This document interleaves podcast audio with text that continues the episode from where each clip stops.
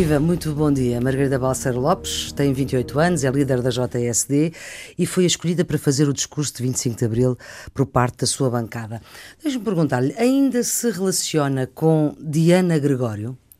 Uh, não, uh, não temos contacto frequente. Às vezes encontramos porque ela está na junta de freguesia da Marinha Grande. Encontramos-nos há uns dias numa Assembleia Municipal mas, eh, mas foi marcante no meu percurso político. Ela, ela continua a ser, provavelmente, eleita pela CDU, imagino. Precisamente. Pronto, mas se não fosse Diana Gregório cruzar-se na sua vida, vamos contar a história. Foi uma colega sua que uh, disse que, pelas suas ideias, uh, a Margarida devia ser da, do, do, PSD. Foi precisamente uma aula de, de francês. Uh, eu que acho é estranho, que... uma aula de francês a discutir-se política. Foi pois, em francês mesmo que ela lhe disse? Não, não, eu acho que a conversa já estava tão intensa, uh, porque uh, discutimos muitos, te muitos temas de natureza social e, e político, e na realidade uh, já era em português essa discussão. Porque já não se conseguia, não havia francês suficiente para fazer em francês. Já não, apesar de até ser um nível avançado de francês. Mas eu acho que esse acabou por ser um, um episódio marcante, mas ainda que, que não tivesse acontecido, eu iria sempre ter um envolvimento eh, na política, porque eu acho que isto já, já, já vem connosco. Mas uh, se não fosse esta, uh, no fundo, quase uma, uma brincadeira da sua colega Diana Gregório, de lhe dizer que as suas ideias coincidiam com o PSD, ou com as do PSD, se calhar teria acabado socialista como é toda a sua família. Não, acho que não, até porque eu nunca me incomodei de, acreditando numa determinada posição, de estar isolada, se, se eu de facto convictamente achar que é aquela. E portanto, o facto da minha família ser socialista, maioritariamente, uh, não, não faz de mim também socialista, temos ideias claro diferentes, apesar de gostarmos naturalmente todos muito uns dos outros. E a sua a, a política entra na sua vida a, partir de quê? Como? Porquê? Foi, foi a partir dos 15 a 6 anos, quer dizer, a política sempre esteve um bocadinho presente. O meu pai era é, jornalista, neste momento está aposentado. No Jornal da Marinha Grande. Exatamente, sempre falou muito connosco, meu e com os meus irmãos, uh, muito sobre política, portanto isso uhum. esteve sempre bastante, bastante presente. Uh, eu já na altura me tinha envolvido na Associação de Estudantes, tanto da, da escola uh, Calazans Duarte, como tinha começado na Guilherme Stephens, portanto eu na realidade já tinha um envolvimento cívico, político, acabou por se intensificar a partir dos 15 anos, quando eu entrei na Juventude Social Democrata. E entrou na Juventude Social Democrata quando tinha 15 anos, portanto tem 28, portanto há 13 anos. Exatamente. Quem é que era o líder de, do PSD? Não fiz essas contas? Na altura, uh, Marcos Mendes. Hum. E, e, entrou. Tinha sido eleito, exatamente, tinha sido eleito num congresso em Pombal, no meu distrito. Uhum. Exatamente, o Congresso de Pombal, uh, no, no, seu distrito, porque o seu distrito é Leiria, Leiria, Leiria nasceu na, na, Marinha Grande. Mas um, a necessidade de fazer política ativa, uhum. para lá de ter sido, eu creio que foi mesmo presidente da, da Associação de Estudantes da Escola Secundária. Exatamente. Depois, na universidade, foi tesoureira sempre. Sim. Uh, Tanto da Associação Europeia de Estudantes de Direito como da, da Associação Académica. Portanto, tomava conta das contas. Sim, é verdade. E as contas estavam certas. Estavam. Mas voltemos antes das contas, porque na política também há contas para, para, para fazer. E para prestar. E para prestar, exatamente, e sobretudo para prestar. Um, entra na JST nessa altura, tem que ver mais com a sua atividade daquele momento ou tem que ver com aquele momento político que se vivia? Não, acho que tem sobretudo a ver com o facto de eu gostar muito de política. Uh, coincidiu na altura uh, com a vitória do PS uh, ah, nas eleições legislativas, mas não, não está relacionado. Uhum. Além do, do interesse uh, da comunicação social que nestes últimos dias uh, teve em relação a si, por causa do discurso do 25 de Abril, já li que tem amigos de todas as latitudes políticas. Eu não sei se a Diana Gregório faz parte da sua lista de amizades, mas o que eu gostava de saber, para, para lá daquilo que os jornalistas lhe disseram ou lhe perguntaram, é o que é que os seus amigos lhe disseram depois do dia 25 de Abril. Do discurso? Depois do meio-dia, sim. Gostaram muito. Um... Ehm, Quantas mensagens é que recebeu? Muitas, não consigo quantificar. Um, eu acho que aquilo. E, foi engraçado porque tanto amigos mais novos como amigos mais velhos. E eu acho que isso resulta sobretudo de eu não ter utilizado aquele palco para fazer guerrilha política. Porque entendi que a data exigia que eu falasse numa lógica de agradecimento por aquilo que tinham feito por nós, mas sobretudo falar do futuro, que é isso muitas das vezes não, não se faz. Uh, houve muita gente que ficou surpreendida de eu ter cumprimentado cada um dos, dos líderes dos principais partidos. Uh, mas eu acho que cada um à sua maneira e com Como a sua é que ideologia. surgiu essa ideia de, de cumprimentar um a um? Eu tive, eu tive uh, três dias a preparar o discurso e falei com alguns dos amigos mais próximos. E a ideia vem exatamente de o, o, a data é de todos. Não é só minha, não é só sua, é, é de todos os portugueses.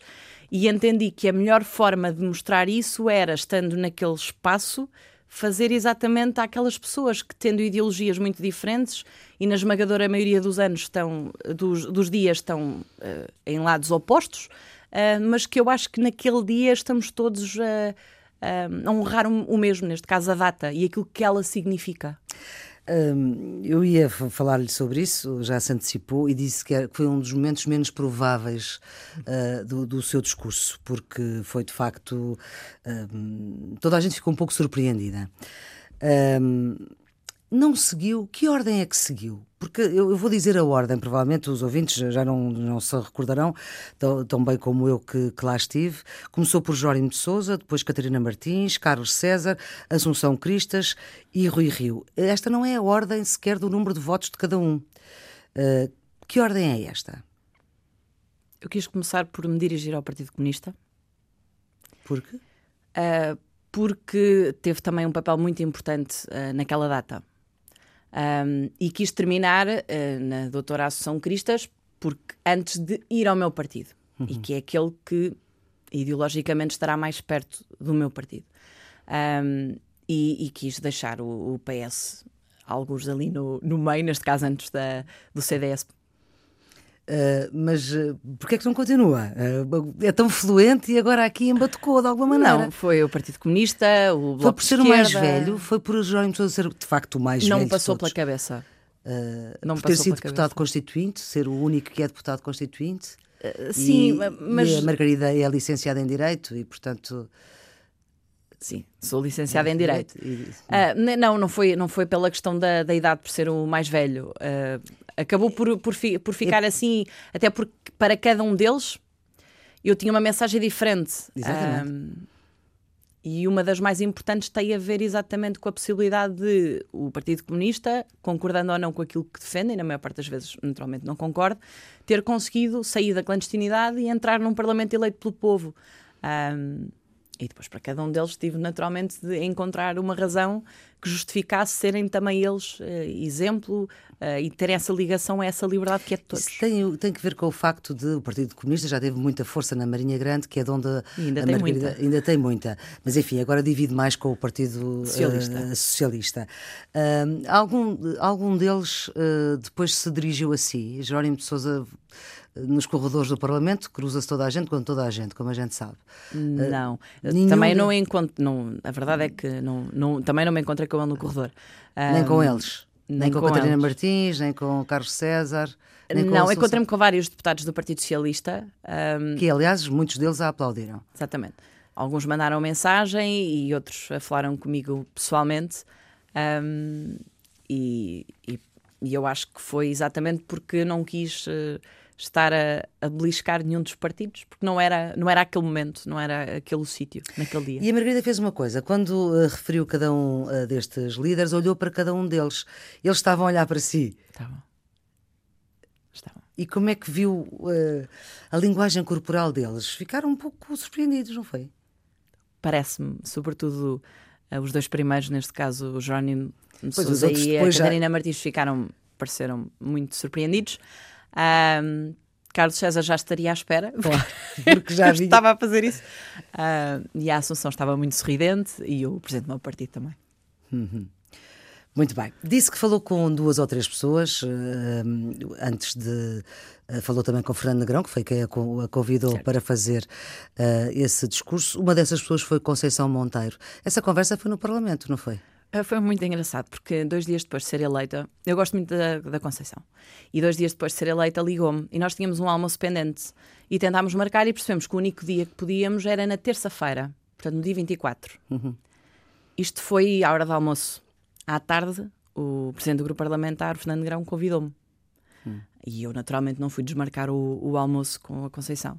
Portanto, calhou de ela vir almoçar comigo no dia antes. E, portanto, depois do almoço, eu disse: Olha, vou ali ensaiar o, o discurso, vou, vou ver uh, o que é que precisa alterar. E, e a Conceição disse-me: Então, vamos juntas, eu vou consigo. E então? E quais foram os conselhos que ela lhe deixou? Eh, foi, sobretudo, algumas pausas, algumas expressões que ela entendia que eu podia acrescentar. Uh, As foi... outras duas ou três pessoas, pode dizer, eu não quero invadir muito a sua privacidade, Sim. mas aquilo que puder. Sim, são, são duas pessoas também que, que, com quem tenho trabalhado na, na Juventude Social Democrata e que me também deram ideias para, para o discurso. E naturalmente o meu pai. Um... Que não deixou vir a Lisboa ver o discurso? Ele perguntou-me. Ele perguntou-me se, se podia vir. E eu disse: poderás vir. Mas eu estarei, tal como estou, e falámos no domingo sobre isto. Estou muito nervosa. Se tu lá estiveres com a mãe, eu vou estar ainda mais nervosa. E ele percebeu. Muito bem. Provamos que a liberdade é mais forte que o medo e conseguimos tanto. Somos, por isso, o produto de um Portugal sonhado. A liberdade tem de ser conquistada e reconquistada todos os dias. Estou a citar frases que não foram exatamente nesta sequência, ditas uh, nesta, na primeira parte do seu discurso, frases que qualquer deputado de qualquer partido, uh, apesar de não ter falado com todos, uh, se pode rever. Sim, Acho que Acha sim. Que Eu acho que temos todos a noção de que a liberdade uh, não é um bem adquirido e que tem de ser uh, garantida todos os dias. Um, portanto, eu acho que sim, eu acho que qualquer deputado ali na, na Assembleia se identifica com isto. Pois, e portanto o que eu lhe pergunto é qual é que é o passo seguinte, Margarida Balseiro Lopes? Qual é que é a diferença? Qual é que é a sua diferença uh, para. é líder de uma juventude partidária uh, e, portanto, tem aqui um mandato uh, com um trabalho para fazer, é deputada, é muito jovem. Qual é que é a sua diferença? Em relação aos deputados dos outros partidos? Não, em relação, exatamente, em relação à, àquilo, que, àquilo que pensa, uh, porque, como eu dizia, esta parte do seu discurso Sim, é, é, é, é, consensual, certo, digamos depois, assim. É certo, tal como será consensual nós dizermos que a educação é fundamental, uhum. uh, que a saúde é fundamental, que a cultura é fundamental, uh, mas depois a concretização disto e a forma que temos de chegar a cada uma destas áreas é que será diferente. E é hum. isso que justifica a existência de vários partidos diferentes em Portugal, tal como noutros países. Um, e, portanto, depois, se formos falar de que forma é que a educação deve ser em Portugal, quem é que deve prestar o serviço, um, dificilmente vamos estar todos de acordo. E, portanto, é aí que faz a sua diferença. É, exatamente. Uh, já li várias referências suas que liberdade para si é um é bem. Muito importante. Uh, e, portanto, liberdade para tudo, para se poder ser tudo para, para ser exatamente aquilo que se quiser ser. Para mim, a decorrência dessa frase é, por exemplo, dizer que eu devo poder escolher a escola onde quero estudar. Seja eu, ela pública ou privada. Precisamente. O que me interessa é a qualidade e não a natureza do prestador do serviço.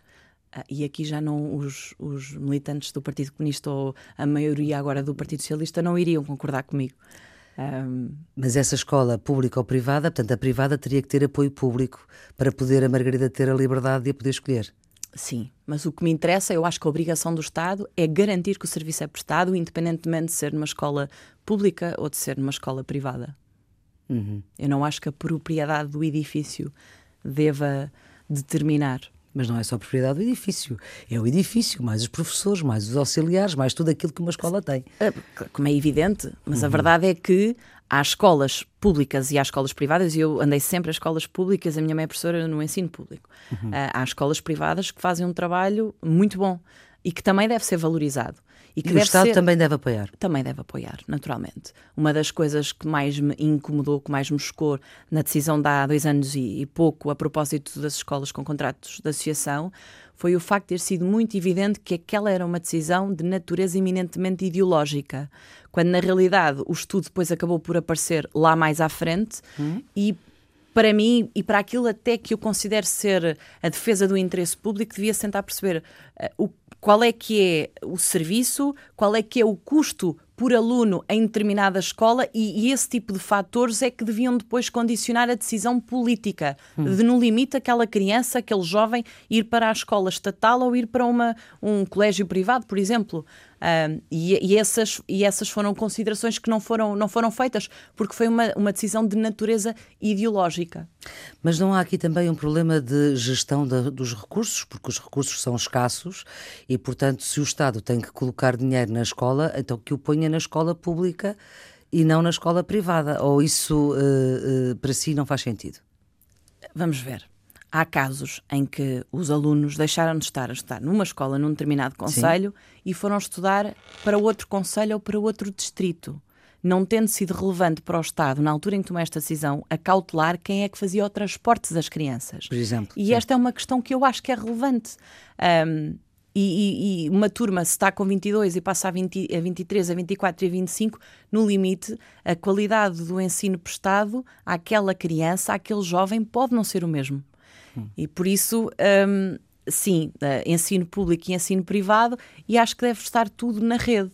E deve haver eh, depois, obviamente, a prestação de contas Uh, de igual forma, como é evidente. Uhum. Colocou no centro do debate, enfim, do seu discurso e do debate que se fez no pós-discursos do 25 de Abril, a corrupção, porque uh, diz há assuntos em que não ouvimos suficientemente o que o povo reclama o combate à corrupção e a defesa do Estado e do erário público da captura dos interesses uh, particulares. Nós temos agora uh, casos recentes. Um, qual é que lhe parece ser o caminho mais adequado para estes casos recentes, que nesta altura os casos mais recentes vêm de um, uh, de um partido, nomeadamente o Partido Socialista, temos um antigo Primeiro-Ministro uh, com acusações muito, muito graves e um ministro, um ex-ministro também com acusações muito graves. Que caminho o que, é que era mais adequado fazer para, para poder responder àquilo que a própria Margarida diz, que não uh, fazemos, há assuntos em que não ouvimos suficientemente aquilo que o povo reclama? Certo.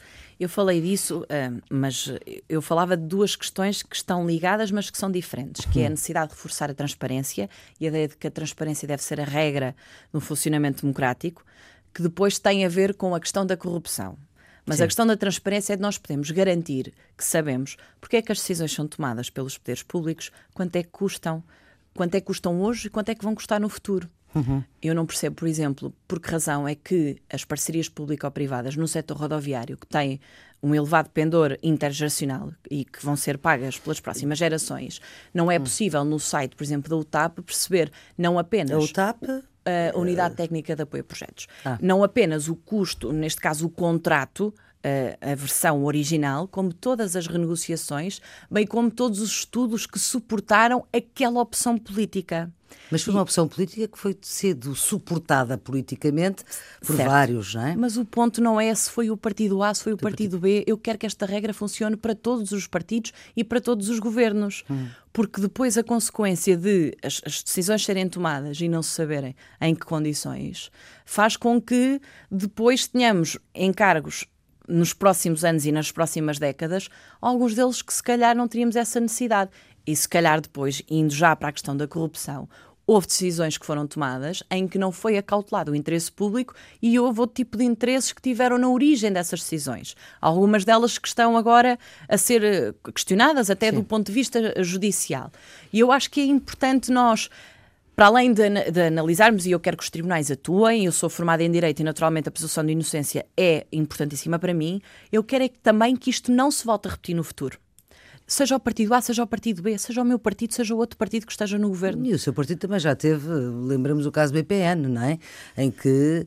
É uh, manifestamente diferente. Mas, é diferente, uh, é diferente, de facto, mas houve pessoas que puderam uh, ter lucros que outras pessoas não puderam certo. ter, não é? é sim, eu creio que o que mais choca neste, neste caso que há pouco falava, que envolve alguns dirigentes, alguns membros de outro partido, tem a ver com o facto de terem sido exigidos tantos sacrifícios às pessoas e de percebermos que alguns desses encargos que ficaram para nós resultaram de decisões que tiveram como contrapartida o tipo de benefícios para interesses particulares e que não acautelaram o interesse público. Uhum.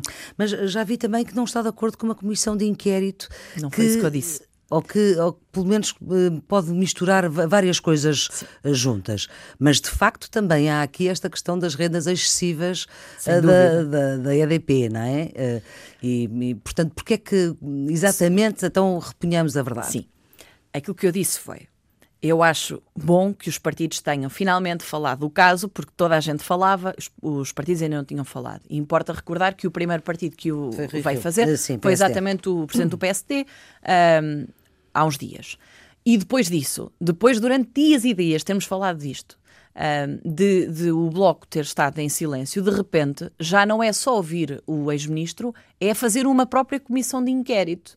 E aquilo que eu dizia era: se é para fazerem o que fizeram com a Caixa, a comissão de inquérito serve para muito pouco. Recorda-se do que aconteceu com a uhum. Caixa. Houve, em que tínhamos uma decisão do Tribunal da Relação em que iríamos poder ter acesso a documentos que agora estamos a pedir. Uma, um dos documentos tem a ver com a, com a lista de devedores e dos maiores uhum. créditos. E não tivemos acesso porque quiseram assassinar a comissão de inquérito à Caixa. Se o objetivo for fazer um número, a dizer nós pedimos a comissão de inquérito, mas depois, antes dela conseguir fazer o seu trabalho, eh, matá-la, o efeito útil não é nenhum.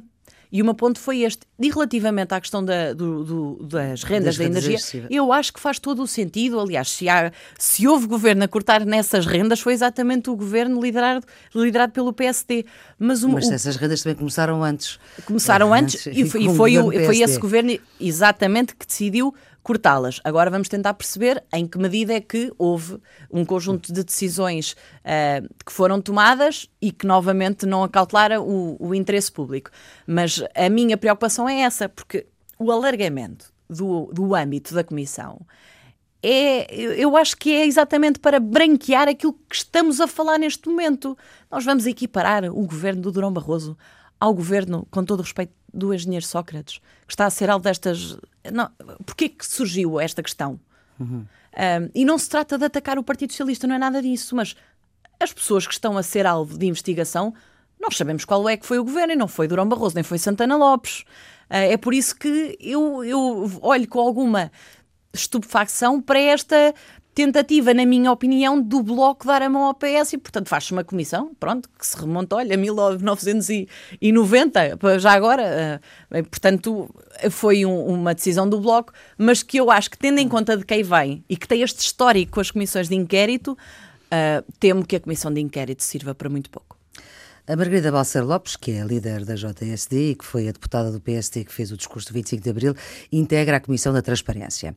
O Presidente da República defendeu uma reforma do sistema político. O Presidente da Assembleia da República defendeu também uma revisão dos limites dos mandatos, porque disse ele, poucos, há muito poucos a participar muito e muitos a participar pouco. O que eu lhe pergunto uh, é, uh, é uma frase de grande efeito e que resume, e que resume uh, de facto uma certa forma de estar. O que eu lhe pergunto é, sabendo que até é favorável à exclusividade dos deputados, que é uma coisa que não é muito comum, muito comum no PSD, hum. porque há quem, quem o defenda.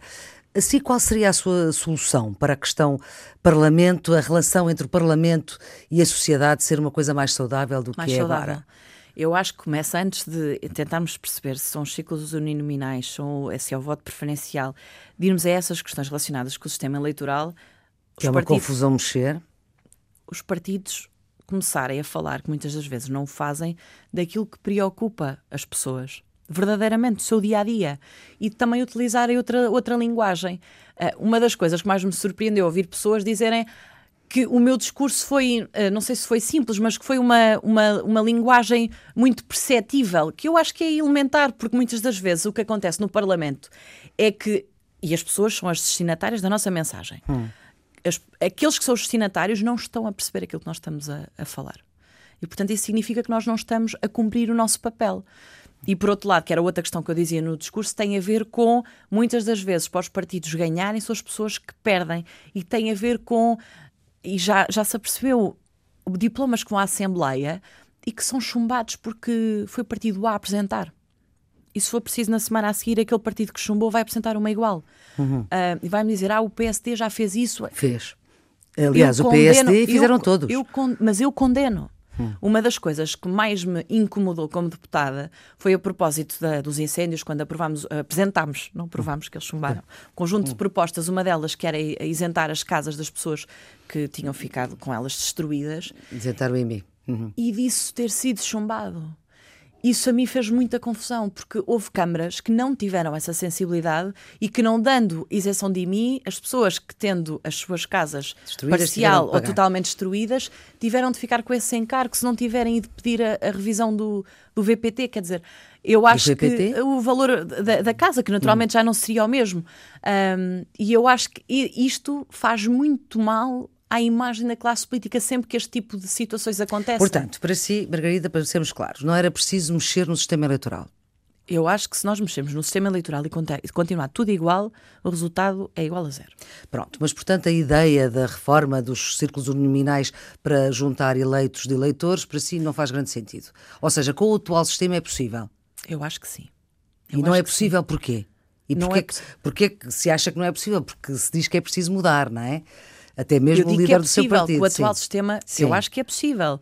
Dei-lhe aqui dois exemplos. Tem a ver com a postura que os partidos devem assumir, e foi uma das coisas que eu também falava, que é a necessidade de não ver isto como um campeonato em que uns ganham ou perdem, a necessidade de falar dos temas que mais preocupam as pessoas, a necessidade de também mudar o tipo de linguagem e a proximidade. Nós temos um dos melhores exemplos em Portugal de, da forma como os políticos podem estar próximos das pessoas, que é o caso do Presidente da República, um, que fez muito uh, pela imagem da classe política. E eu acho que é um, um exemplo que se devia replicar. Hum. Mas, por exemplo, em relação ao, ao, sistema eleitoral, e voltando aqui ao ponto, um, e agora nos últimos tempos temos tido vários casos, sejam as viagens com os deputados insulares, onde também há deputados uh, uh, da sua bancada. Um, tudo isto ajuda a, a descredibilizar a classe política e a dificultar a relação do povo com a classe política. Vamos todos com o rótulo que somos todos iguais, imediatamente, quando esse tipo de, de situações acontecem ou são tornadas públicas. Exatamente, pronto. Uh, há uma Vox Populi que diz que os políticos ganham pouco e que, de facto, uh, hoje há dificuldade em recrutar os melhores para a política. Na sua geração, a Margarida vê isso? a dificuldade de trazer pessoas para a política. Sim. Hum, eu não tenho, não tenho tido essa, essa dificuldade. Tem facilidade um, em convencer? Tenho. Agora, qual é que é o problema? Existe um grande estigma associado, até o facto de se fazer parte de uma juventude partidária, em que para muitas pessoas não é ter currículo, é ter cadastro. Mas eu acho que não há outra forma de tentar combater isto que não seja tentar liderar pelo exemplo e trazer boas pessoas uh, para a política, qualificadas, preparadas, que possam depois também uh, fazer com que outras se juntem exatamente por isso. Uh, porque é fundamental. A minha geração tem opinião sobre os temas. Uh, apaixona-se por causas. Eu, às vezes, em brincadeira, até digo: a minha geração tem num dia mais opiniões do que se calhar a anterior tinha por semana. Só que uh, não vai a um plenário do partido ou um plenário da Jota. Mas não vai porquê? Porque se calhar, não tem paciência. Usa, tem outros canais tem outros canais, tem, por exemplo, as redes sociais, hum. um, em que uma determinada opinião, se calhar, tem muito mais impacto em 10 minutos do que outra teria numa, numa semana. Uh, e eu acho que também é importante aproveitar isso e tentar trazer esses jovens que têm opinião quando houve o, o, que houve a propósito da crise dos refugiados, eu vi a grande parte dos meus amigos e das pessoas que eu conheço altamente sensibilizadas e mobilizadas em tentarem ajudar. Ainda agora com a questão dos incêndios, uhum. eu tive centenas de pessoas a ligarem, porque ainda por cima foi no meu distrito, oferecerem ajuda. Nós e a minha geração mobiliza-se por estas causas. Precisa é também de perceber que a política é uma forma de dar resposta a muitas dessas causas e desses problemas. Mas, portanto, se a Margarida mandasse como é que funcionaria o Parlamento? Acabariam os, as ajudas de custo e os vários subsídios uh, do, do, dos salários? E o salário seria um bolo igual para todos? Eu acho que a, a, a base devia ser, uh, ou seja, devíamos transferir as, as, as, ajudas de custo para o salário base. Eu acho que, que fazia sentido, até por uma questão também de simplificação e alguma clarificação. Eu acho que isso era muito positivo. E portanto não se importa que não lhe paguem os quilómetros para, para a Marinha Grande ir e volta? Não, até, olha, até porque no meu caso ainda hoje eu fui a Santa Maria da Feira, não sou eleita por Aveiro, portanto eu durante a semana, ao fim de semana, eu estou um pouco em todo lado, portanto a mim é um bocado igual ao litro. Mas portanto, uh, uh, isso seria uma maneira? E os deputados serem exclusivos, só fazerem aquilo? Eu acho que a exclusividade era positiva. Depois, naturalmente, haverá quem fale da possibilidade de haver aqui uma limitação uh, do, dos mandatos uh, dos deputados, a dois ou a três mandatos. Eu acho que a questão da exclusividade Eu acho que era, que era importante e fazia. Para? Era importante para que uh, os deputados se dedicassem exclusivo à sua atividade parlamentar. Sei que não é uma, uma posição muito consensual, muito menos dentro do meu, do meu partido, mas eu acredito verdadeiramente que isto era importante. Já falou sobre isso com o seu líder Rui Rio? Não. Uhum. Olha, o que é que faltou à campanha interna do PSD para não entusiasmar muito? É sabido que votou Pedro, Pedro Santana Lopes, mas o que é que faltou à campanha interna do seu partido? Eu acho que muitas das vezes estávamos a discutir uh, os percursos que cada um tinha tido e não verdadeiramente aquilo que, que, que, que tinham para apresentar ao país. E, e, aí admito que possa não ser culpa naturalmente dos próprios, mas do próprio jogo mediático. Uh, e na altura entendi que não, não tinha, não me sentia mobilizada a participar. Mas quando alguém me perguntou se eu me tinha mantido à margem, disse: não me mantia à margem porque. Uh, eu, não eu mantinha à, à margem se tivesse votado branco ou se não tivesse ido votar e eu e eu fui votar e não votei em branco e, e assumi com toda a frontalidade em que é que tinha votado. Um, e pronto. Disse não recear uh, ter eventualmente momentos de tensão com uh, Rui uhum. Rio. Em que matérias é que acha que essa tensão se vai fazer uh, tornar visível? Não consigo antecipar isso. Até porque, até ao momento, por exemplo, nas questões mais fraturantes, teremos opiniões muito parecidas.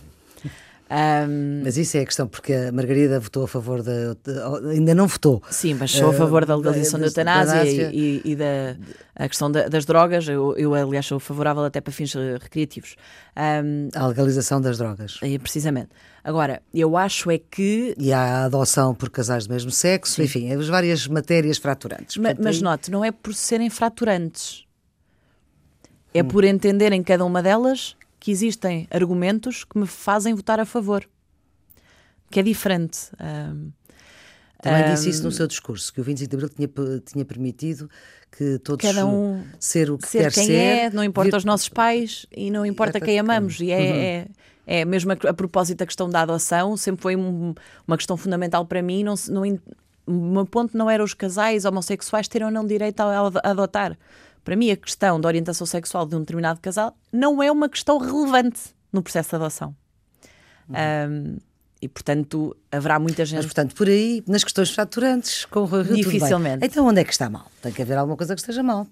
Até ao momento, ainda não. Eu, eu Por exemplo, o aumento dos eh, funcionários públicos, eh, aumento do salário dos funcionários públicos em 2019. É uma, é uma ideia que para si faz sentido ou não? Eu, eu, estou mais preocupada e tem a ver com uma questão de prioridades, não tem tanto a ver com uma questão de concordar ou deixar de concordar. Eu estou mais preocupada, com todo o respeito, com aquela geração de que eu falo tantas vezes, até aos 35 anos, que está eternamente à espera da sua oportunidade, que está no mercado de trabalho a ganhar 500, 600, 700 euros, não consegue arrendar a casa e muito menos pondera ou pensa em ter filhos, porque ainda vive em casa dos pais. Muito bem. Margarida, convido-a agora a ouvir uh, uhum. um extrato da, da, entrevista que fiz aqui a semana passada com Arménio Carlos e pedi-lhe que pusesse os auscultadores, em que ele se, é ele que fala de si, ele não sabia que a Margarida vinha cá, mas como é de uma semana a seguir à outra, portanto, por favor, ponha os auscultadores porque vamos ouvir. Como é que, por exemplo, os nossos jovens hoje antes de organizar e planearem a sua vida para ter filhos, o que é que eles fazem? Qual é o grande, o grande dilema deles? Primeiro, não têm estabilidade de emprego.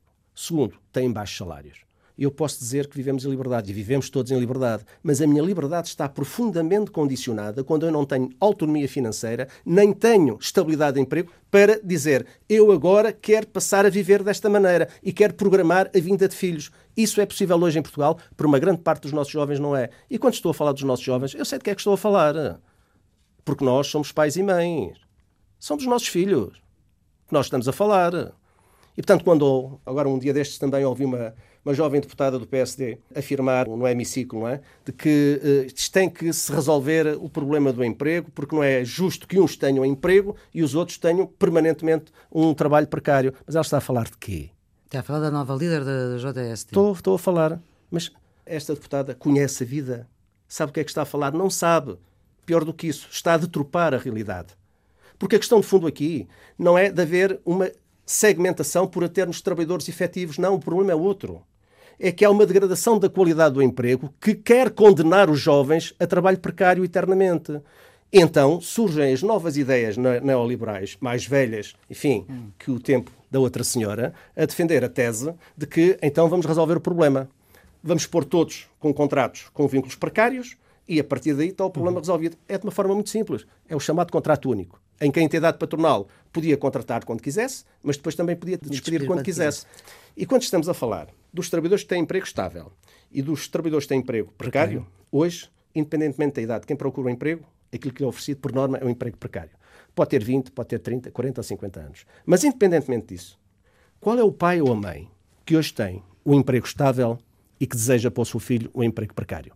É por causa dos empregos estáveis dos pais que não se criam empregos que não se criam empregos estáveis para os filhos? Não. É por causa do modelo de desenvolvimento, não é de desenvolvimento, é de retrocesso social, social e civilizacional desta sociedade que quer condenar os nossos jovens a uma linha de empobrecimento. E quando estamos a falar na precariedade, não estamos só a falar no presente, nós estamos a visualizar o futuro. Porque jovens que hoje entram no mercado de trabalho com salários tão baixos e com vínculos precários, se não se alterar rapidamente esta situação, eles já não estão a empobrecer hoje. Eles já estão a ser condenados ao empobrecimento da amanhã, porque quando chegarem à altura de serem reformados, então eles terão uma reforma mínima das mínimas das mínimas. E eu pergunto, isso tem alguma coisa a ver com desenvolvimento? Tem alguma coisa a ver com direitos humanos? Tem alguma coisa a ver com a valorização dos trabalhadores e já agora das qualificações e das, das habilitações? Não. É tudo falso, é tudo uma, uma, uma, situação de, baseada na hipocrisia e no cinismo que isto tem que ser denunciado. E não só denunciado, tem que ser resolvido.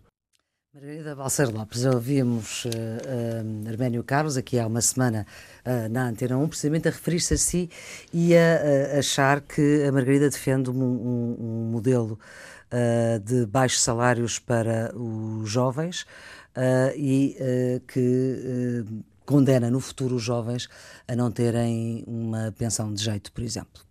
Não. Um, ele, ele, ele, terá ouvido parte do discurso, mas não ouviu todo, nem, nem ouviu, sobretudo, uma das mensagens mais importantes, que é aquela ideia de que a liberdade é de todos, porque, nota, ele começa por dizer que, por não concordar comigo, eu não sei do que é que falo. Um, e de facto são posturas diferentes. Nós podemos discordar e respeitar uh, exatamente a divergência da opinião. Vamos lá ver, o que a Margarida disse no discurso do 25 de Abril foi que uh, falta fazer um Portugal, há um Portugal por fazer no emprego e no combate à precariedade. Num Portugal dividido, onde, para defender os direitos adquiridos de, de uns, uns sacrifica, sacrifica, os direitos, os direitos básicos, básicos de, outros. Sabe de cor? Naturalmente. Sabe de cor. A todos uh, os que trabalham devem ser garantidos os mesmos, os mesmos direitos. Certo. E a ideia é ser, termos atualmente em Portugal um mercado de trabalho muito rígido, em que é muito difícil e é muito custoso contratar alguém. E o que tem acontecido, de facto, é que, em resultado destas leis laborais, uh, que ainda assim já foram piores, muitas das vezes se evita estar a contratar alguém porque é muito caro e é muito custoso ter uh, alguém nos quadros de uma determinada empresa. E o que acontece, na minha opinião, é que há muitos destes jovens que depois estão eternamente à espera de uma oportunidade. Uh, quando são criados incentivos à contratação uh, e depois se distingue Uh, em função de ser contrato sem termo ou contrato uh, a, a prazo, uhum. eu acho que é um sinal de que não, não há aqui qualquer tipo de, de consideração por estas novas gerações. Uh, porque se calhar era melhor muito, muitos destes jovens começarem por serem contratados num, com um contrato por, por seis meses, por um ano, para que depois se, se converta exatamente num contrato de, de, de, sem termo. E eu acho que isso era de facto importante, tal como era importante haver aqui uma diferenciação fiscal não só em termos de segurança social, como em termos de, de IRS. Uma das coisas que eu defendia na moção é que houvesse até aos 30 anos um regime diferente de para, taxa social precisamente. Um, Ou seja, a empresa pagaria Há duas menos. coisas. Uma coisa é a questão da taxa social única, outra coisa tem a ver com o, o IRS. Uhum. Um, ter um, um nível de tributação mais baixo. Porque é naquele início de vida que nós mais precisamos de ajuda para ter rendimento disponível para iniciarmos os nossos uh, projetos de vida. E isso, hoje em dia, não, não é acautelado, sobretudo quando ainda há, há um ano e pouco tivemos a redução dos incentivos à contratação. E eu acho que isso era importante. Hum. Uh, naturalmente que os estágios profissionais também serão importantes e não deve haver aqui uma diabolização dos estágios, mas deve, sobretudo, uh, haver a criação de incentivos para a contratação de jovens, seja com contratos a prazo, seja uh, contratos sem termo, naturalmente. Portanto, seja com há... contratos precários. Veja, porque é melhor ter um emprego do que não ter nada. Sim, isso parece-me evidente. Sim. Uhum. Mas, portanto, mas eh, percebe isto, Arménio Carlos fala também do empobrecimento futuro, que é o facto de os salários serem tão baixos que as pensões depois no futuro. Qual pensão? Não há pensão. Ninguém que tenha coragem de, de fazer uma reforma na Segurança Social sequer. Sabemos que é insustentável, não sabemos o ano dessa insustentabilidade. Não há coragem política. E sempre que alguém diz é preciso fazer uma reforma da Segurança Social, se calhar o Sr. Arménio Carlos, tal como outros, vem dizer o PSD quer cortar pensões. Mas nós sabemos que é insustentável, não vamos fazer nada. É que se não fizermos nada, estas gerações de que ele fala não vão ter pensão nenhuma. E eu acho que é importante nós garantirmos que os jovens de hoje vão ter pensão amanhã. Isso é que também é solidariedade, solidariedade intergeracional. E não se trata de qualquer tipo de luta de gerações. Eu deixei isso muito claro no meu discurso. Hum. Eu quero é que Portugal seja um país de várias gerações. E nós não podemos correr o risco de perder uma geração inteira. E que, é, neste caso, é a sua? É a minha, eu não sei qual sim. é. Mas sim, até aos 35 anos. Eh, uhum. E, e é uma realidade que. Eu tive um irmão que no auge da crise emigrou para, para, para Moçambique. Existem, e já voltou facto... esse irmão? Ainda não. E vai voltar? Uh, vai voltar, vai voltar. Uh, há de voltar. Um, a verdade é que houve de facto alguns, muitos jovens que emigraram, mas muitos estão em Portugal à espera daquela oportunidade e mesmo ao nível da habitação ainda hum. que tenham um, um, vencimento, até que tenham um contrato, tendo um, um, um, nível salarial baixo, não conseguem arrendar a casa. A única coisa que o Estado tem para lhes oferecer é um programa que se chama Porta 65, 65, que chegou a ter, em tempos, no anterior programa, que era um incentivo ao rendimento jovem, mais 60 milhões de euros de execução. Neste momento tem, e por uma proposta do PSD, 18 milhões de euros quase 60% dos candidatos ficam afastados, ficam à porta do Porta 65, única e exclusivamente por falta de verba. Hum apesar de estar em igualdade de circunstâncias, porque cumprem. E eu acho que isto não é aceitável. Um... Margarida Valser Lopes uh, disse ao público, já depois de ser presidente do, do PSD, da JSD. Uh, desculpe, da JSD, exatamente. Calma, nem todos os presidentes da, J, da JSD são presidentes do PSD, mas é que eu vou-lhe falar de Rui Rio e, portanto, por isso é que estava a fazer este, é que me enganei.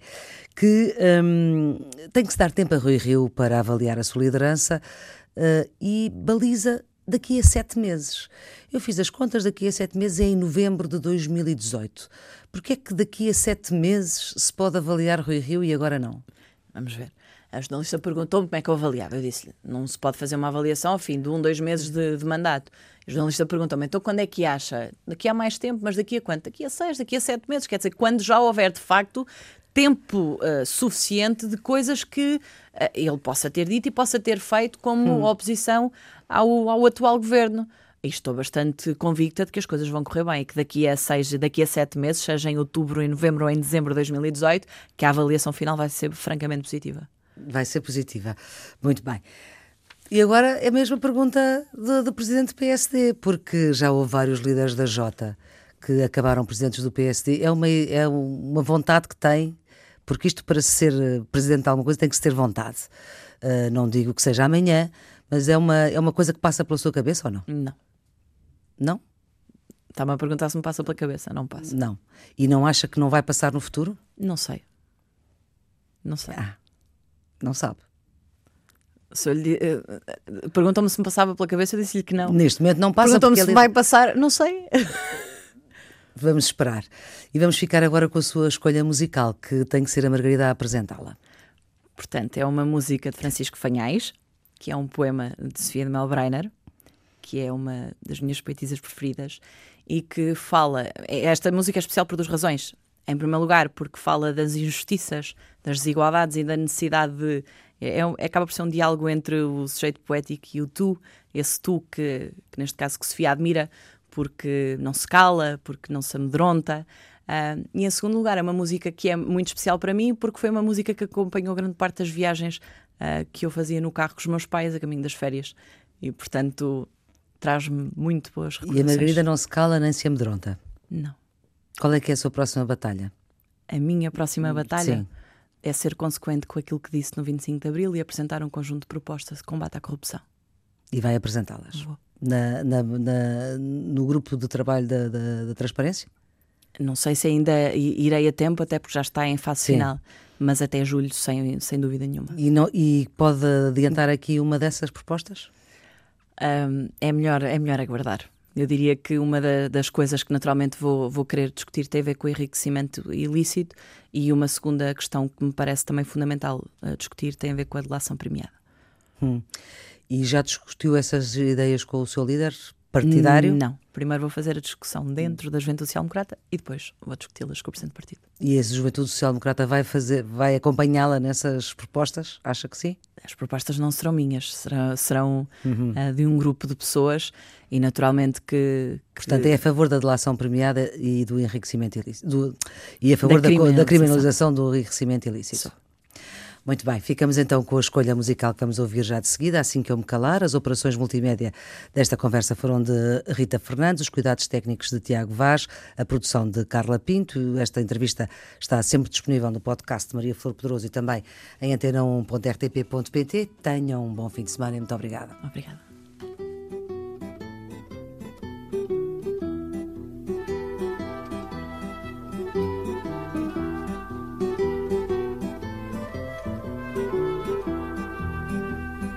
Os outros se mascaram e tu não, porque os outros usam a virtude para comprar o que não tem perdão.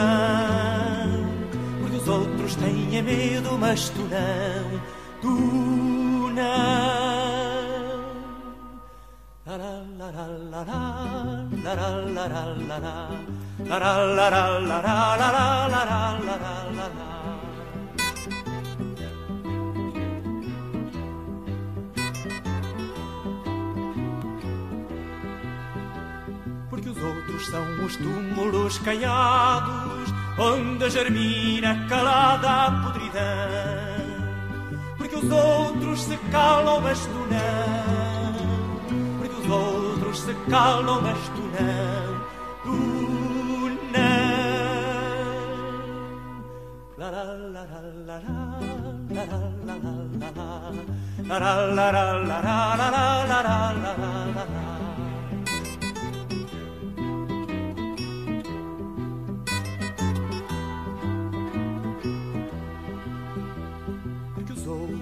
compram e se vendem, e os seus gestos dão sempre dividendo, porque os outros são hábeis, mas tu não, porque os outros são hábeis, mas tu não, tu não.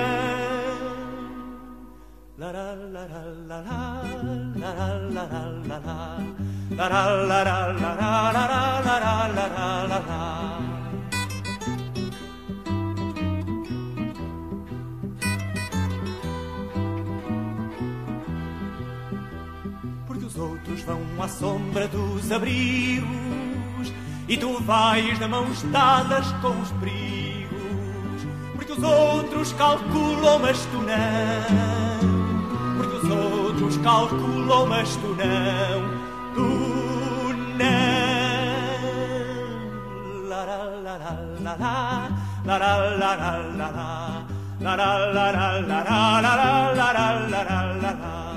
la la la la la la la la la la la la la la la la la la la.